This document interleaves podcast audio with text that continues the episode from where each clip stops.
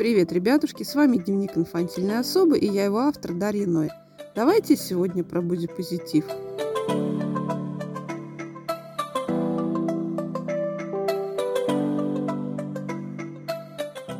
Бодипозитив – это зло, потому что он заставляет деградировать людей. Но утверждение это с поправочкой. Уж такова человеческая натура, которая извращает все самое хорошее. В свое время был извращен феминизм, и теперь он считается чем-то радикально ненавистническим, с демонстративным подчеркиванием превосходства женщин над мужчинами, хотя изначально феминизм говорил о равенстве мужчин и женщин, о возможности последних голосовать, получать равную заработную плату с мужчинами, оформлять на себя наследство и так далее. То же случилось и с бодипозитивом. Его основная идея – принимать свое тело таким, какое оно есть, с родимыми пятнами, шрамами, лишними килограммами и прочими как бы несовершенствами. То есть, если у меня от рождения седая прядь волос или большое родимое пятно на шее, я не запираю себя дома навеки, а принимаю свое тело таким, какое оно есть. Так же и с весом. У меня есть несколько лишних килограмм, но я не комплексую за них, не извожу себя диетами и не кромсаю себя пластическими операциями. То есть бодипозитив – это направление принятия любви к себе и избавления от лишних комплексов. Бабы же, как обычно, все извратят. Бодипозитив теперь – это 300 килограмм весу, брюхо, фартук до колен, вонючие небритые подмышки и, самое главное, агрессивные вопли о том, что так и должно быть на самом деле – уже девочки с нормальными фигурами считаются чем-то постыдным, что нужно искоренять на корню на самом деле. Хотят они весить тонну, и ради бога, если это им действительно нравится. Вот только я очень сомневаюсь, что это правда. Почему?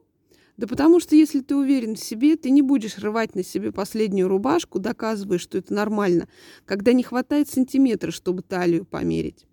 Бодипозитив – это что? Любовь к себе.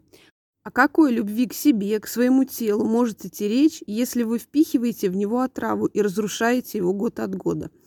Да, может быть вкусно, но все должно быть в меру, потому что сначала пирожных тонна, а потом очередь в поликлинику за инсулином. Очень важно понимать, где бодипозитив, а где тупо лень.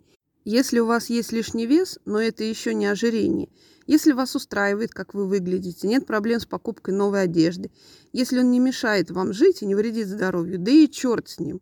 А если вы в жару стираете ляжки до крови, что потом ходить нормально не можете недели две, если не можете нормально пользоваться общественным транспортом, если спокойно подняться на второй этаж в туалет, для вас проблема – Знаете, дамы, придется снять, наконец, розовые очки и признать, что у вас очень серьезные проблемы с лишним весом, и такой себя принимать категорически нельзя. Я имею право говорить об этом, потому что сама была в этой шкуре и нахожусь до сих пор. Я всегда была в теле, но долгое время имела вес 70-75 килограмм. Ниже смогла опуститься только один раз, ну и то потом набрала очень быстро. А все потому, что жрать нужно меньше. Так вот, в какой-то момент я приняла себя и решила, что ну жирная и жирная, какая есть, такая есть. И с этого момента я начала стабильненько набирать вес. В итоге такого типа бодипозитива я к своим 75 набрала еще 18 килограмм за 7 лет. А это, знаете ли, целый пятилетний ребенок. При росте 164 сантиметра 93 килограмма – это много, это мерзко и это вредно. Помимо стресса повседневного, прибавился стресс от вида в зеркале. У меня был постоянно повышен сахар и отнимались ноги. Когда ты не можешь пройти 5 метров в 33 года без жутких болей, это страшно. И это последствия лишнего веса. И вы, мои дорогие бодипозитивщики, будете меня уверять, что это надо принять в себе?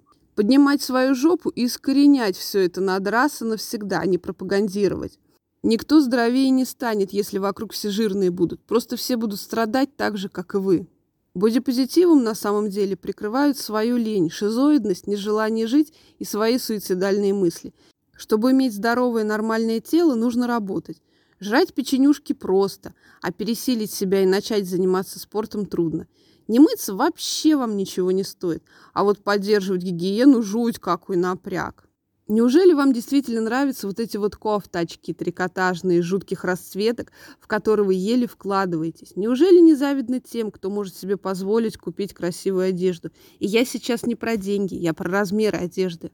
Уже после 50-го становится грустнее и грустнее с каждым размером. И дороже, кстати, тоже.